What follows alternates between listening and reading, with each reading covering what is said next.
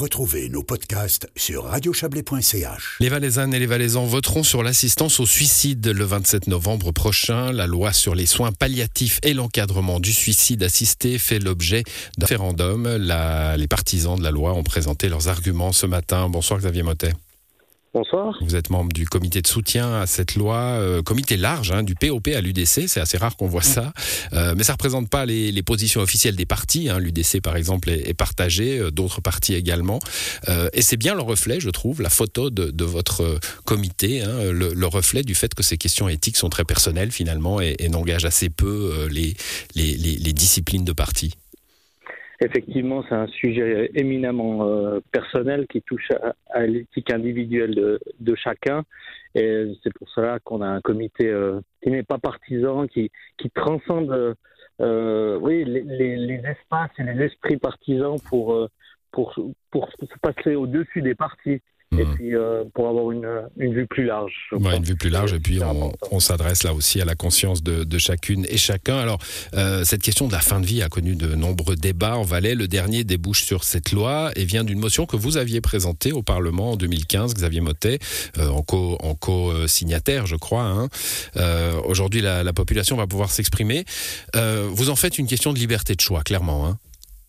Oui, euh, le, le, constat initial avait été fait déjà en 2015, on voit la, la lenteur et, et, la longueur du, du processus mmh. parlementaire pour aboutir aujourd'hui à une législation, euh, c'était qu'on n'avait pas la, la, même liberté dans l'ensemble des EMS de, de ce canton euh, de pouvoir euh, faire appel à, à l'assistance au suicide. Et, et, partant de cette inégalité, eh bien, on avait déposé une motion qui était déjà à l'origine aussi euh, euh, interpartie et qui couvrait le, spectre de, hmm. de l'échiquier politique. Xavier Motet, il faut bouger un petit peu peut-être, on a une ah, réception euh, peut-être Qu'est-ce que vous me dites, Cyril? Peut-être tenir le téléphone différemment, c'est ça, oui. Ah, voilà, lui, il a, il a l'oreille, il a l'oreille fine, Cyril, notre technicien. voilà.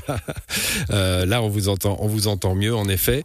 Euh, liberté de choix. Donc, c'est vrai qu'il y avait des établissements où c'était possible parce que le conseil de fondation de l'établissement l'autorisait, le, le se, se, soutenait cette démarche. D'autres euh, complètement opposés. Et puis, les gens à domicile qui pouvaient eux faire appel au, au suicide assisté. Vous vous dites, ben, euh, c'est injuste finalement qu'une personne qui est dans un EMS qui n'autoriserait pas aujourd'hui ce choix-là euh, ne puisse pas ou qu'on vienne le retirer de son dernier lieu de vie pour euh, aller quelque part euh, d'un personnel pour, pour, pour aller vers ce, choix-là?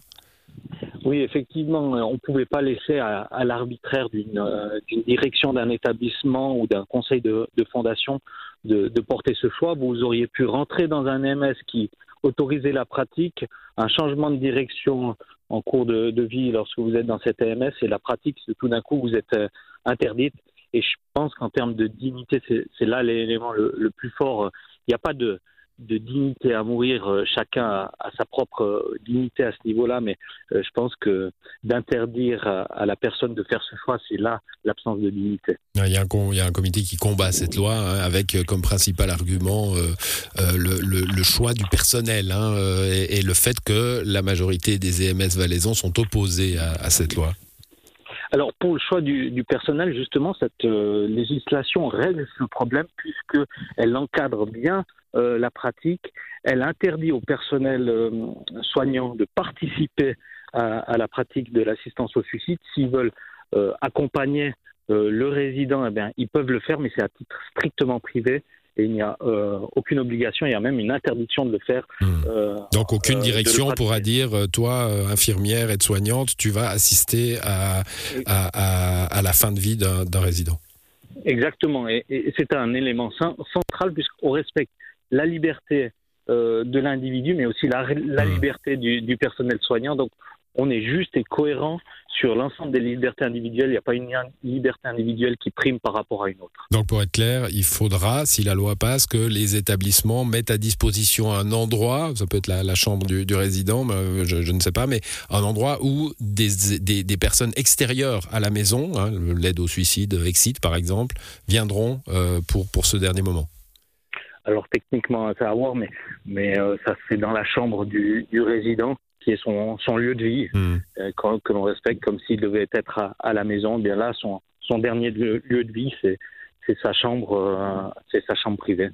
Bon, le respect du, personnel soignant, la dignité, le respect de l'individu. Je crois qu'on a discuté d'un peu tout. Xavier Motet, on votera sur cette question en Valais, donc euh, à la fin du mois de novembre, le 27, euh, et on, verra si euh, les opposants à cette loi font également une communication pour qu'on parle de leurs arguments. Merci à vous en tout cas. Bonne soirée. Merci, bonne soirée. Au revoir.